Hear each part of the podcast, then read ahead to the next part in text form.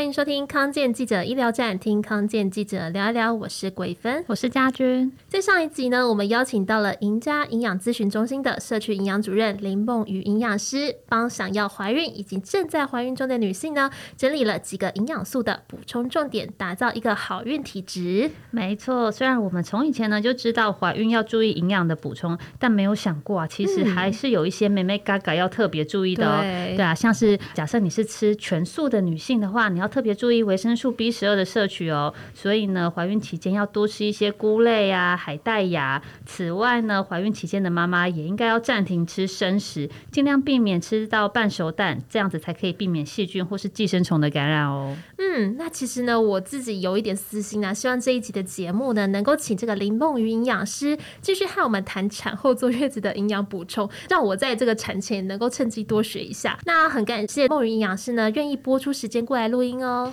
对啊，我们再次欢迎林梦云营养师，欢迎大家好，我是林梦云营养师，很开心今天又来到这边跟大家分享关于产后的营养的补充跟注意的重点，也希望大家可以在这一次获得一些新的收获哦。嗯，不过呢，在进入主题之前，我还是想先问一下小芬，你预产期是什么时候啊？而且你有打算在哪里坐月子了吗？我的预产期在今年大概九月底的左右，然后我打算到这个产后护理之家坐月子，这个就是大家俗称的这个月子中心啦。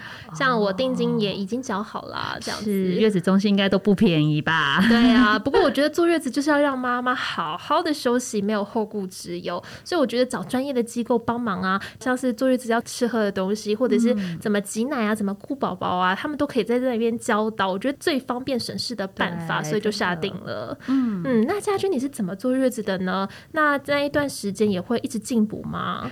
其实我跟你一样，我两胎都是在月子中心，哦、而且在月子中心，因为他们都会帮你准备就是很丰盛的早午晚餐，而且还会外加三个点心，所以我等于一天是可以吃到六餐的。哇，对，所以在月子中心，其实我根本就吃不下，我每次都跟我先生说：“哎、欸，你不要在外面买东西，你赶快来帮我吃。”对，所以整个月子做完之后，我们离开月子中心，我先生也是胖了不少，那我是还好。对，所以这个月子中心就是不断的吃补，那那些补品可能呃月子中心就会帮你准备一些鱼汤啊、鸡汤之类的。嗯，了解。不过我想听众最有兴趣的应该还是营养师怎么坐月子吧？那我们来请梦鱼分享一下哈，你两胎又是怎么坐月子的？又吃了哪一些补品呢？哦，其实我跟大家可能也很类似，比如说跟家俊也是一样的，我两胎都是住进了月子中心，嗯，因为我也是觉得说产后真的就是妈妈休息跟调养最重要的时间。那月子中心当然就是可以有所有的全方位的照护跟关心都有。那在月子餐的部分呢，我反而是确实没错，月子中心的月子餐都有三正餐三点心，我反而是全部都吃。光光的，好厉害！对，因为我当时真的是很饿啊，是因为有喂母奶吗？没错，就是不管是亲喂或挤出来，嗯、那这过程当中，其实我觉得如果可以的话啦，我都后续后续在照顾月子中心的时候，我都跟妈妈们分享说。月子这个第一个月的时间呢、啊，大家其实真的就是好好休息，跟好好的跟宝宝培养感情。嗯，那吃这件事情就是要好好的把营养补回来，嗯、因为其实，在生产的这个过程，虽然过程很短暂，但是耗损跟流失是非常的大量。嗯、那我们必须要靠这一个月的时间，好好的把我们的耗损。补回来，那就是从饮食当中的充分营养。嗯、那我都跟大家分享说，我两胎住进月子中心的体重。进去的第一天跟出来的最后一天体重是一模一样的，嗯，也就是说，其实我在第一个月并没有任何体重减轻，但是后续我到目前为止体重已经回到在我生产前大概差一公斤而已，嗯，所以其实我觉得大家就是放宽心的在月子中心好好的调理自己，我觉得这是最重要的事。了解。那其实很多传统观念都会觉得啊，坐月子的时候就应该要吃补，虽然。我不是很排斥吃补这件事情，但身为准妈妈的我，真的很想替每一名女性来问营养师：吼，产后坐月子一定要吃补吗？哦，产后坐月子一定要吃补吗？通常这个答案应该还是肯定的，没错。嗯，那但是其实这个吃补的观念，在我们现代应该要稍微做一些调整。嗯，在过去产后坐月子吃补，其实可能是因为在过去的年代，大家营养没有那么的充足，所以才会希望妈妈们趁在产后可以吃好一点，把身体补回来，来顺便在这段期间享受到。需要的营养跟美食，所以就叫做产后吃补来帮妈妈坐月子。可是其实现在呢，妈妈们平时的饮食跟营养应该都还算充足，所以反而是要提醒妈妈说，在这一段期间，月子期间是不是真的有吃到均衡营养才是重点。那国健署其实对产后妈妈的营养建议是，其实每天大概只要增加五百大卡的热量，而且是。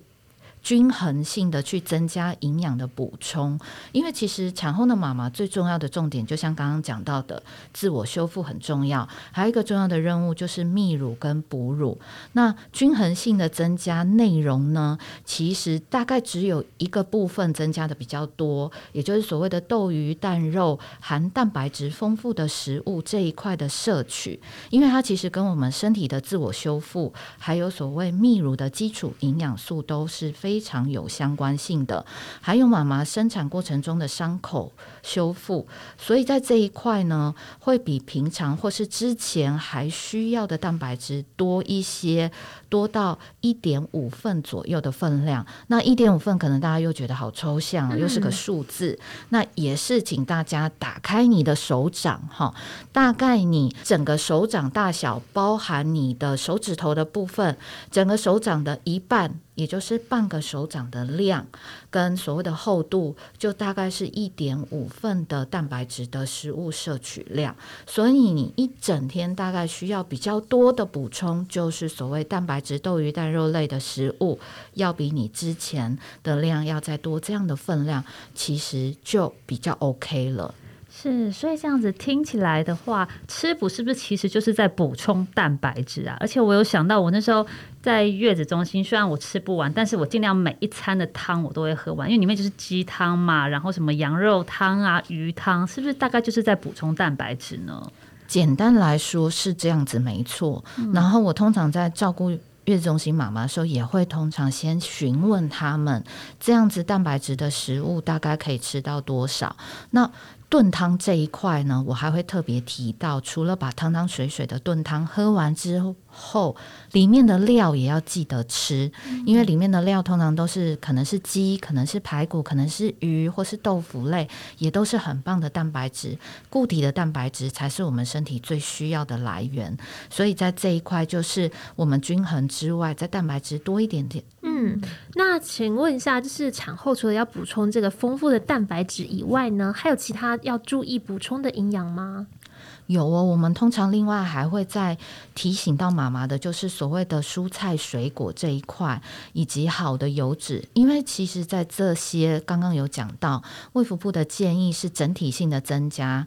稍微着重在蛋白质，但是其他蔬果跟好油的，甚至是好的全谷类，大概都会增加一份左右。嗯，那为什么要多吃一些好的蔬果跟好的油脂？主要是因为哈，在坐月子期间，不管是月子餐或者是家里面准备，可能都会准备比较温热性的食物。嗯，温热性的食物吃。比较多的时候，有一些妈妈的体质，肠胃比较敏感的哈，嗯、有一种哈，就是感觉很像 so 起来的感觉，然后比较燥那种嘛，对，就会有燥热的反应出现。那我常常会听到妈妈说怎么办？我有一点排便不顺，好、嗯，那排便这一块，我们就会提醒她，哎、欸，你的蔬果所谓的纤维来源够不够？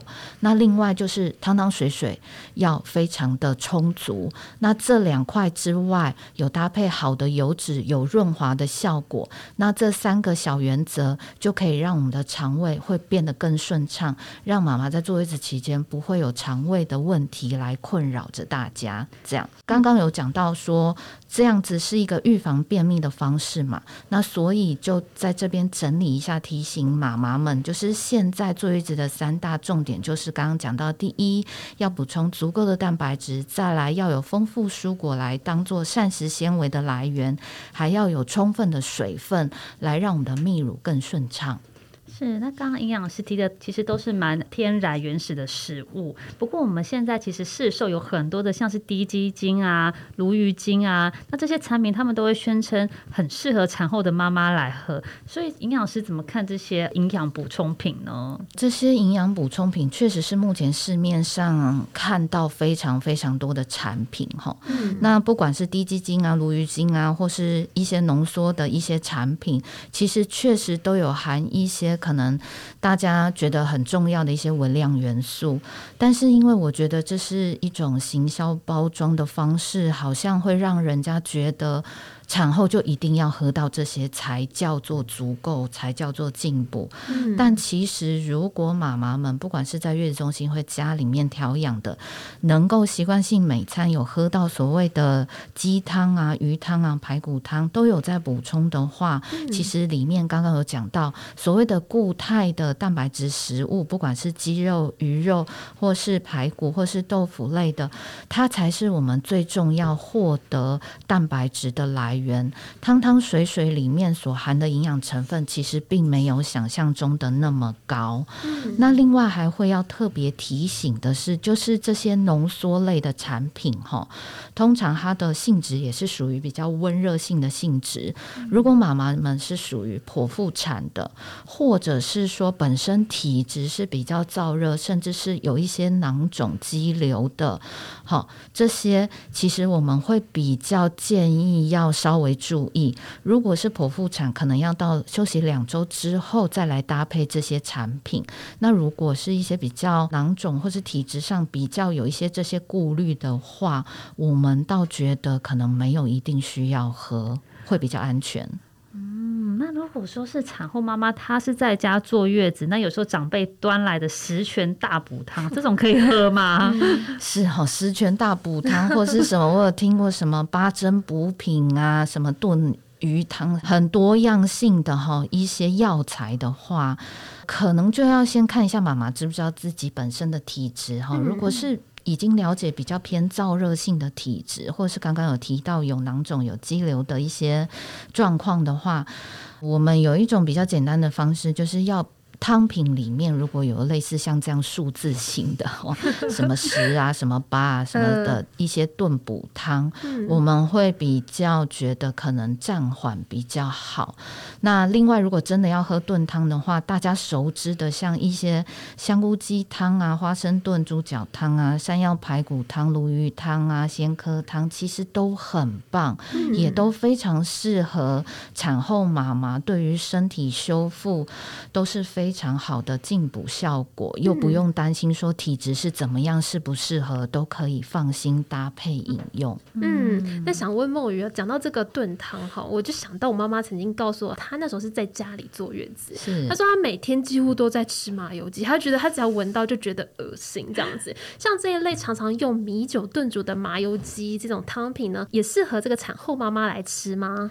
这真的是很多妈妈很关心的问题哈、嗯，就说这样子，还有说那种全酒的鸡酒汤啊、麻油鸡汤啊，这些长辈都说非常的补，非常适合。嗯、那但是。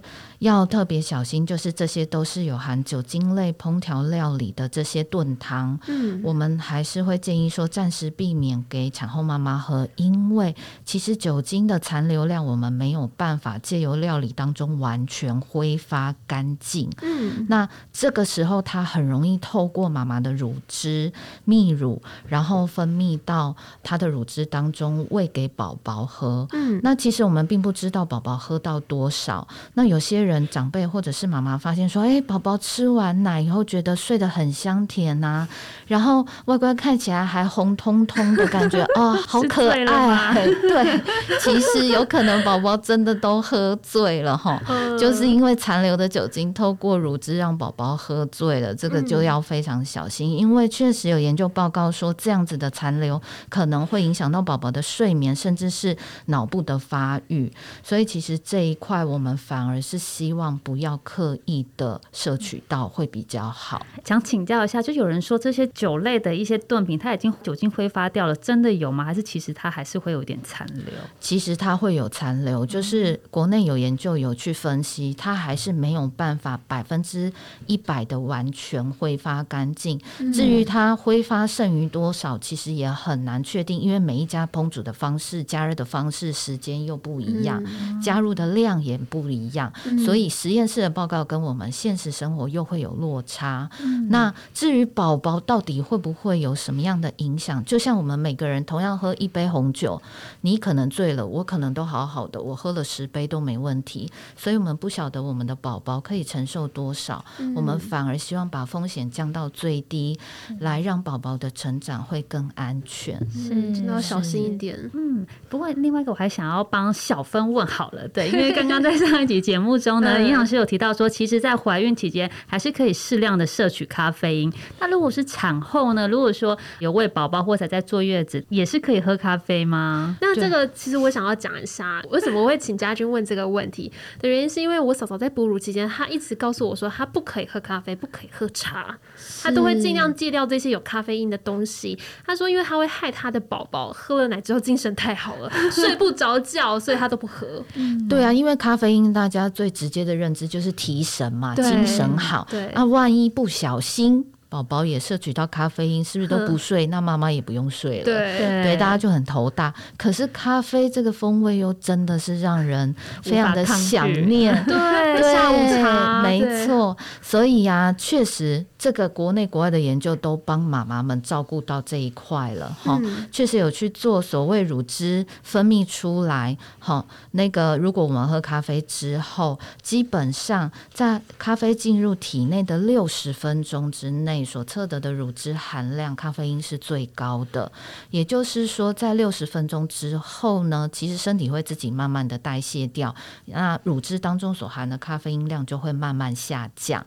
那意思就是，如果妈妈们真的即使在哺乳期、坐月子期间，真的很想念咖啡的时候，就把握好时间，对，要算好哦。就是说，通常我会建议你可能喂完奶到下一次喂奶前，通常平均大概会有三到四小时的间隔时间，你就是喂完奶稍微喝个半杯。好，安全剂量以下的量，来稍稍慰藉妈妈的辛劳，基本上真的影响不大啦。嘿，那真的非常担忧的妈妈，你就尽量第一白天喝，第二喝完下一次喂奶的时候，稍微关心注意一下宝宝的反应。如果都没有什么差别，真的就其实可以放心，没有关系。我有想到，就是我朋友，他虽然也知道。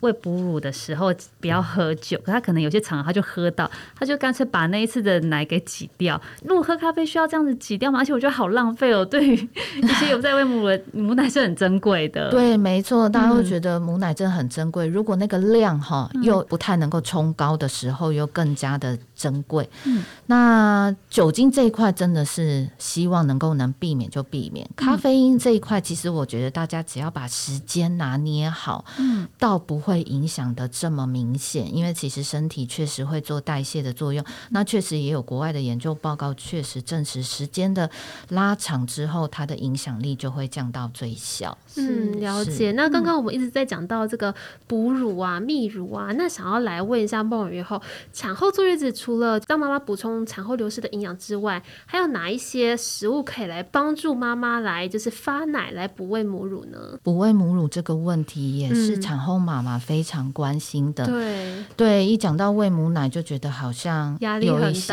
对压力好大，就很怕量不够啊，宝宝吃不饱啊，营养不够等等的。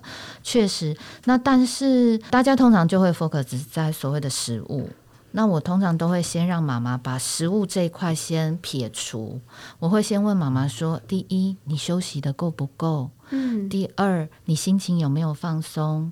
第三，我们再来讨论饮食，因为其实确实饮食这一块在身体当中就有点像是药物的作用。我们吃这一个西药，可能 A 同学他吃了以后效果很好，但是 B 同学效果一点都看不出来。那就像食物进到我们身体里面，好像是有泌乳的效果，可是可能对你有效，对他没有效。嗯、所以当大家全部都 focus 在食物的时候，反而会造成莫名的压力。为什么我明明就喝了花生炖猪脚，还是母乳挤不出来？嗯、为什么我天天喝泌乳茶，我还是没有什么奶冲上来？嗯，好，所以其实我还。是会非常的鼓励妈妈。第一，你一定要休息足够，有时间休息，一定要有充分的休息。第二，你的心情一定要放轻松。前面这两件事情都有做到的时候，我们再来试试看饮食。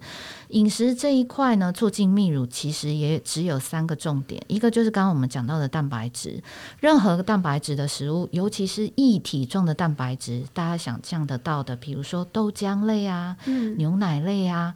液体类的蛋白质都可以搭配在当做是你的促进发奶的食物选择。嗯，那再来一个就是水分要足够，就是我们的炖汤，汤汤水水，你任何听过的，你都可以尽量去尝试，尽量去喝。嗯，鲜鱼汤、鲜科汤、排骨汤，哈，这些都非常好，因为它是食物，它基本上不会有任何的其他风险存在。那再来第三件事情，就有机会就亲喂。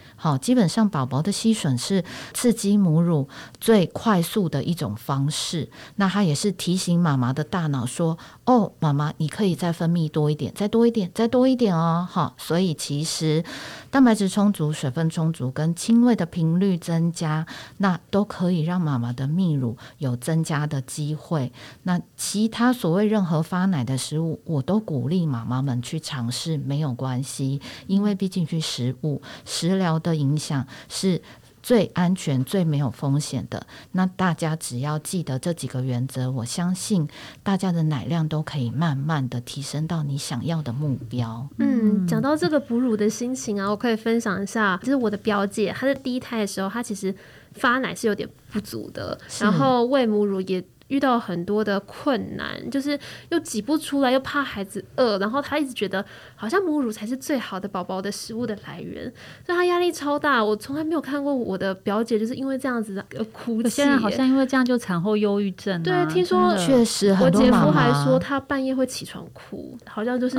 挤不出来。对，喂奶不顺。这我也可以分享。我第一胎的时候，我是先用瓶喂，然后我那时候挤出来，然后就觉得。每天月子中心隔天都会说：“哎、欸，宝宝又增加十 CC 了。” 我说：“怎么办？我我追不上他喝的那个量。”然后常常都是我亲喂完，然后中间三四个小时我也在努力的在挤。我想说频率频繁一点就会再多一点，搞得自己压力很大。对，可是我到了第二胎，我就完全全亲喂，他要喝我就抱来喂，半夜也是就把他抓来喂，我完全没有任何压力。然后就这样奶量就是他也很够喝，所以我真的觉得亲喂很重要。然后就是真的不要有压力。对，我觉得压力这件事情其实会造成泌乳会受到抑制，是一个非常关键的因素啦。对，所以其实不管在任何地方，在月子中心、在家里、在医院，在任何时候，我都会鼓励妈妈们，其实不用给自己这么大的压力。当然，我们都知道母乳的好处非常多，说不完。但是如果真的没有办法的话，任何方式的搭配，其实。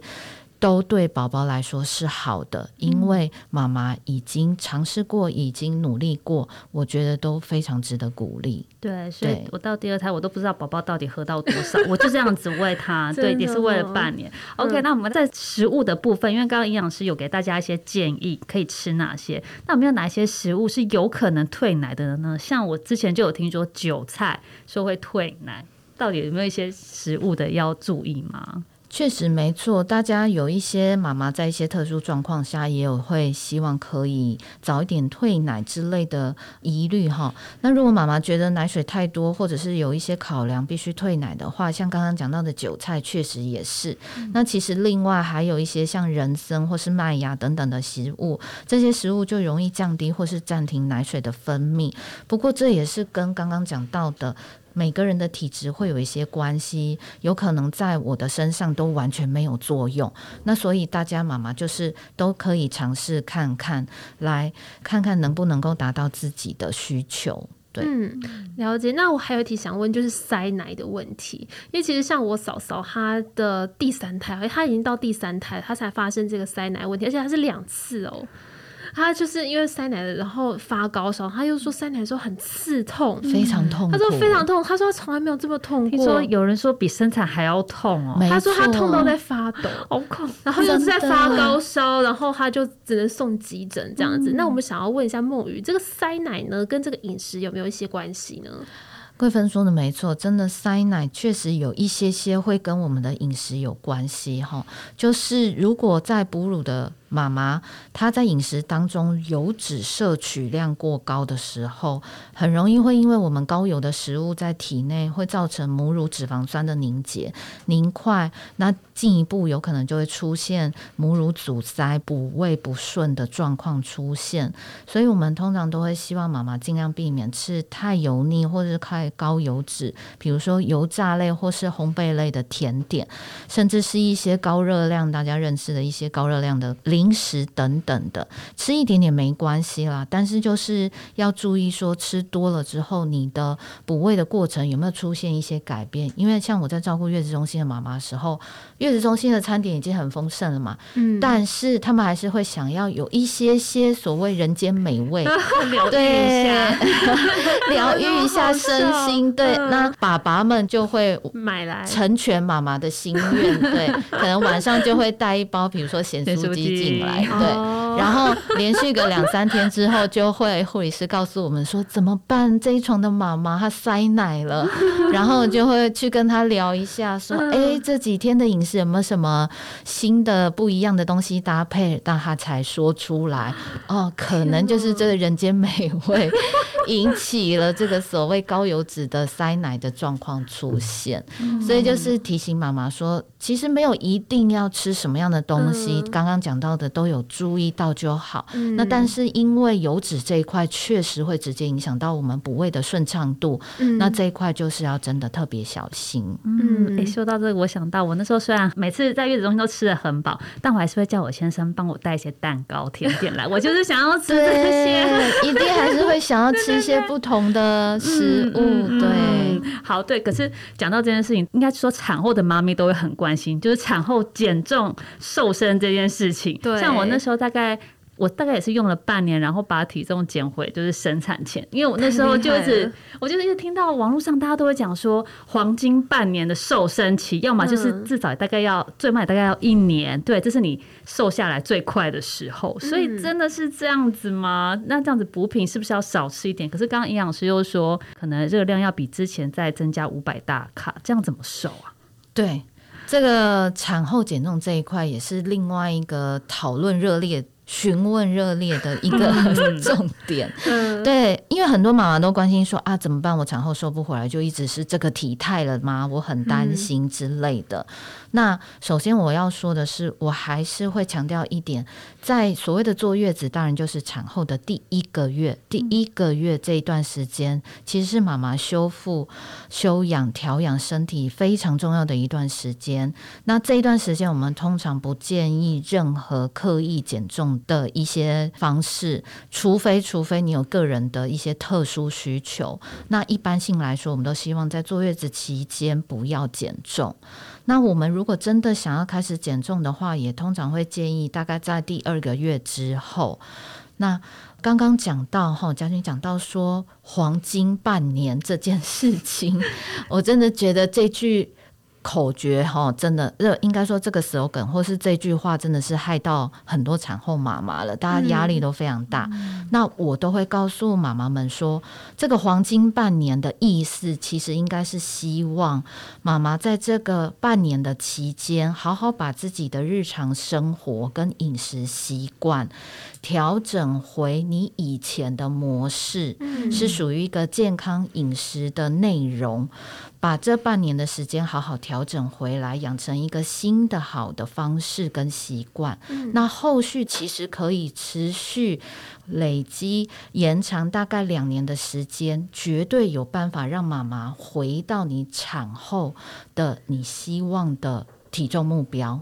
对，所以这黄金半年可以维持这句话，但是要稍微扭转一下它的重点，就是在黄金半年六个月当中，好好的养成正确的生活跟饮食的习惯，来让后续的减重能够更成功。嗯，好，因为像我自己本身，其实也是在产后大概两年的时间才恢复到我自己期望的体重目标，但是如果我们知道是朝哪一个方向，还还有我们的饮食是怎么样搭配那样的分量跟营养素的时候，基本上那个方向没有走偏，我们的目标就很容易达成。所以大家就真的不要压力这么大。好，那刚刚讲到的产后五百大卡这件事情，其实是为了要给大家有哺乳的扣打。好，我们一般来说，母乳大约是一百毫升，可以消耗大约八十五到九十大卡的热量。那妈妈们平均会泌乳的状态，平均有可能是一天有五百到一千二毫升的母乳量。那所以这样子。的热量换算下来的话，妈妈其实如果有在哺乳的话，即使你在月子餐额外吃到的五百大卡，并不会累积在你的身上。那多余的热量是为了让你去制造乳汁来给宝宝做补喂的动作，所以妈妈也不用担心说啊，那个多出来的五百不会就一直累积在身上，每天五百这样加下来怎么得了？对，千万不用担心，只要你有持续在哺喂母乳。都不会因此而变胖。哦，是了解，真的很谢谢梦雨的提醒。哎，其实我刚刚听你讲说你花了两年瘦下，我觉得两年会不会有点太久？不会啊，因为其实你产后。